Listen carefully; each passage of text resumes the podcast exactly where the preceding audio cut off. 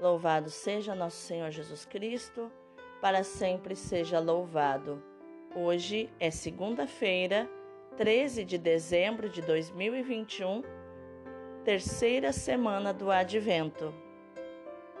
E hoje a igreja está em festa, porque é dia de Santa Luzia, cujo nome significa portadora da luz e é a padroeira dos nossos olhos a protetora dos nossos olhos, que são as janelas da nossa alma, canal de luz. Nasceu em Siracusa, na Itália, no final do século III. Era de família rica, com boa formação cristã e fez com Deus um voto de virgindade perpétua. Porém, quando seu pai morreu, sua mãe queria que ela casasse com um jovem pagão. Por ser rico, ela pediu um tempo para pensar e sugeriu que a sua mãe, que estava muito doente, que elas fossem uh, no túmulo, fazer uma visita no túmulo de Santa Águida, em Catânia, e que se sua mãe fosse curada, seria confirmação para ela não casar. E foi o que ocorreu logo que chegaram lá. Sua mãe ficou curada, porém, o jovem que foi rejeitado não se deu por vencido e a acusou injustamente usando também uma parte da verdade, que era o fato de ela não fazer nenhum sacrifício aos falsos deuses da época.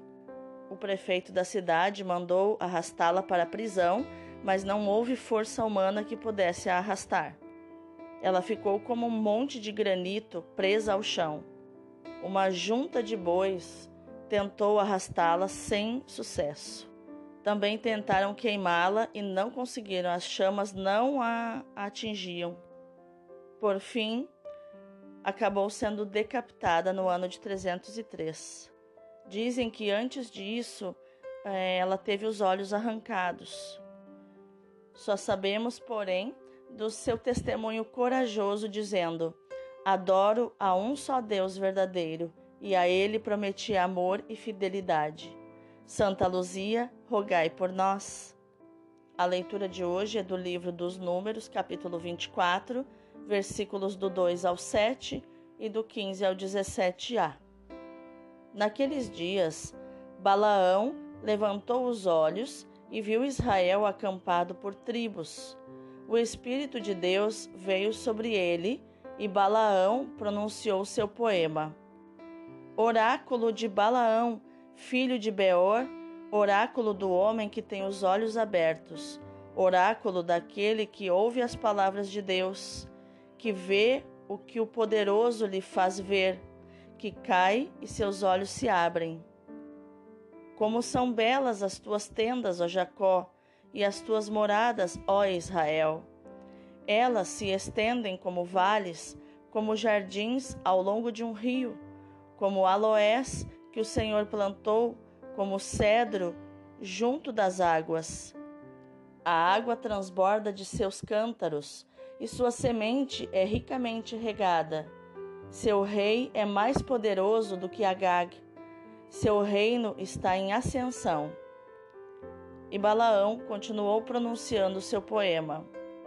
Oráculo de Balaão, filho de Beor, oráculo do homem que tem os olhos abertos oráculo daquele que ouve as palavras de Deus e conhece os pensamentos do Altíssimo, que vê o que o poderoso lhe faz ver, que cai e seus olhos se abrem. Eu o vejo, mas não agora, e o contemplo, mas não de perto. Uma estrela sai de Jacó e um cetro se levanta de Israel. Palavra do Senhor, graças a Deus. O responsório de hoje é o Salmo 24. Fazei-me conhecer a vossa estrada, ó Senhor. Mostrai-me, ó Senhor, vossos caminhos, e fazei-me conhecer a vossa estrada. Vossa verdade me oriente e me conduza, porque sois o Deus da minha salvação.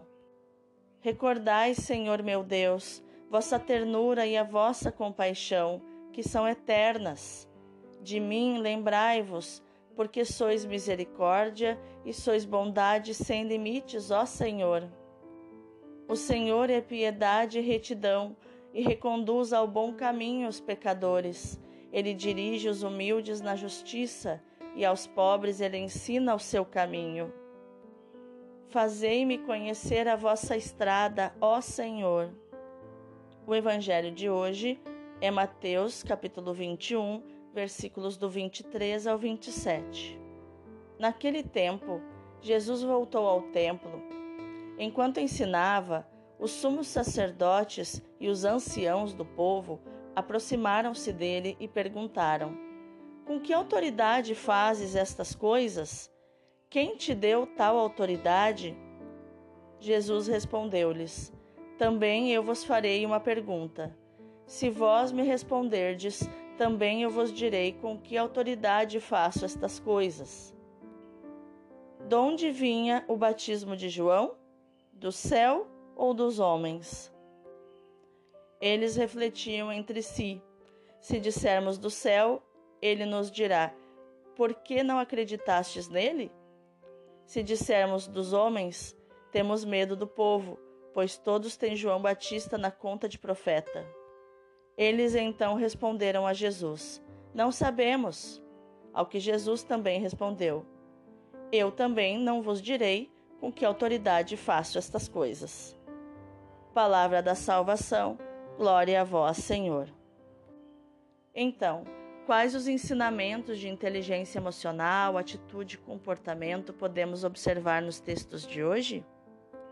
A leitura de hoje nos mostra que, na tentativa de se opor à passagem de Israel, Balac, rei de Moabe, contratou Balaão, um adivinho pagão, para fazer sortilégios contra Israel e amaldiçoá-lo. Mas Balaão, em vez de destruir o povo, como significa o seu nome de devorador, foi confundido pelo Senhor e obrigado a profetizar em favor de Israel. Hoje escutamos alguns versículos do terceiro e do, e do quarto oráculo. O terceiro oráculo anuncia a prosperidade e a fecundidade do povo de Israel, descrevendo um enorme acampamento com tendas bonitas e ricas, numa paisagem luxuriante de plantas e de águas abundantes que indicam vitalidade. Versículos 5 ao 7. O quarto oráculo, nos versículos 16 e 17, acrescenta a descrição de uma realeza ideal, a da monarquia davídica, de Davi, destinatária da promessa divina comunicada por Natã. Isso está em 2 Samuel 7, que está na origem do messianismo real, que se refere ao reinado do Messias. Balaão é obrigado a profetizar um grande futuro a Israel, como sinal da fidelidade divina à promessa feita a Davi. O cetro que Balaão enxerga é claramente um símbolo da realeza. A estrela deve entender-se no, no, no, contexto cultural da antiguidade e que a aparição de um novo astro, de uma nova estrela, significava o nascimento de um rei ou um grande evento da história. Começa aqui a tradição judaica da estrela como símbolo do Messias. Já no Evangelho, Mateus mostra a contestação dos adversários de Jesus ao seu julgamento sobre o templo e a expulsão dos vendilhões. Eles perguntam: Com que autoridade fazes isto? E quem te deu tal poder? No versículo 23. E Jesus responde com outra pergunta: De onde provém o batismo de João? Do céu ou dos homens? Isso está no versículo 25. O ato de batizar tinha sido a ação mais vistosa de João. Inclusive, o batismo pela, pelo arrependimento dos pecados começou com João Batista.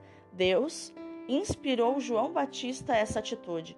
Não existe nenhum relato antes de João Batista como uma prática judaica de batismo ou algo assim pela remissão dos pecados. Não existe nenhum outro relato de batismo antes de João. Começou com ele.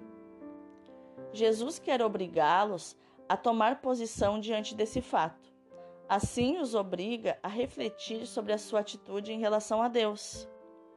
Não se trata, portanto, de uma qualquer estratégia de Jesus para afastar atenções ou evitar uma resposta embaraçosa, ou deixá-los é, sem resposta e deixá-los é, no vácuo, como nós dizemos hoje, né?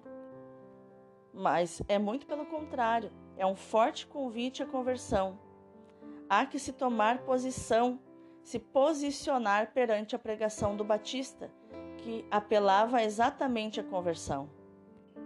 A pregação de João punha os chefes religiosos numa posição semelhante àquela em que Jesus os queria pôr.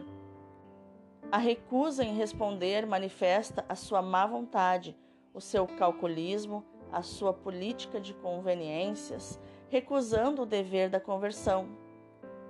Nesta situação, Deus pode fazer descer o silêncio sobre o incrédulo, como sugere a afirmação final de Jesus, que responde: Também eu não vos digo com que autoridade eu faço isto. No versículo 27. O Natal, desde os tempos mais remotos, é a festa da luz, que é Jesus Cristo, sol da justiça. A liturgia atual recorda Isaías que diz: Um povo que caminhava nas trevas viu uma grande luz. Isaías 9:2.